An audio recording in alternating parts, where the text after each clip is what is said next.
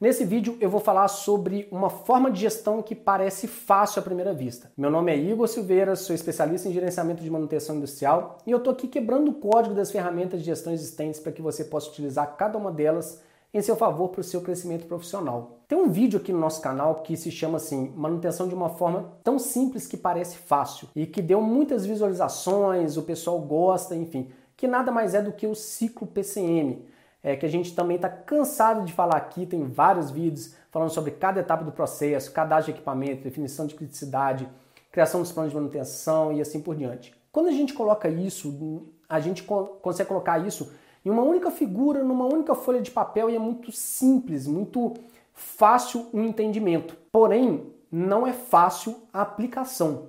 Por quê? Porque ela requer muita disciplina, ela requer principalmente constância e essa constância no dia a dia ela é complicada, tá vindo corretiva e você vai manter ali a rotina de preventiva e você compete um pouco as atividades, né? Você quer que o cara faça a preventiva e ele tá agarrado com uma corretiva e tem que ter paciência e quebrou a programação que você demorou a semana inteira às vezes para confeccionar aquele cronograma. E eu sei disso tudo, mas a gente tem que ter paciência. Por quê? Porque é muito simples sim o ciclo de PCM, mas não é fácil. Não é fácil porque na prática a teoria é outra. Então, o básico bem feito, ele é muito poderoso. Então, não é, não é a gente ter que dificultar nada disso. É, é deixar simples mesmo do jeito que é o ciclo de PCM. A gente não tem que fazer nada mais. Porém, a execução dele que é de suma importância para trazer resultado. Então, quando é, começar as dificuldades, quando a gente começar a ver que realmente não é fácil, é difícil ali está executando, está girando aquela rotina, está melhorando continuamente, cara, continua, continua trabalhando porque é isso que vai te trazer resultado. Aliás, uma palavra que está muito em moda aí se chama resiliência.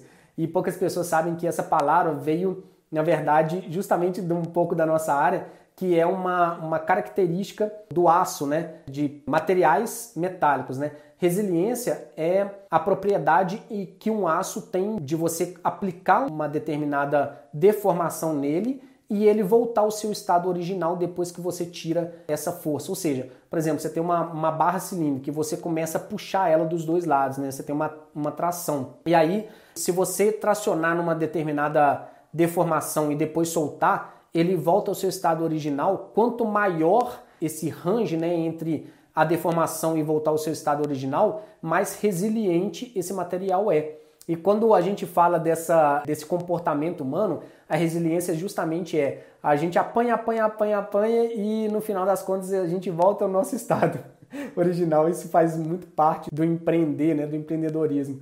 Então eu estou rindo aqui porque de fato é, não é fácil, não é fácil empreender, não é fácil estar na indústria, não é fácil rodar o PCM, não é fácil nada disso. Tem que ter uma resiliência muito grande, mas vale a pena, né? A gente consegue bons resultados justamente naquelas. quando a gente vai ver que aquele setor tem ali uma boa liderança e essa boa liderança faz com que aquelas atividades permaneçam por muito tempo sendo feito da forma que foi proposta inicialmente, com qualidade, melhorando continuamente o processo e por aí vai. Então, espero com isso ter contribuído aí para os seus conhecimentos em relação à gestão de manutenção. Se você gostou do vídeo, dá um like. Se você gostou muito, compartilha com seus amigos. E se você ainda não é inscrito no canal, se inscreva, ative as notificações que você vai estar sempre ligado aqui com novos vídeos no canal. Um abraço, te vejo no próximo vídeo. Sucesso!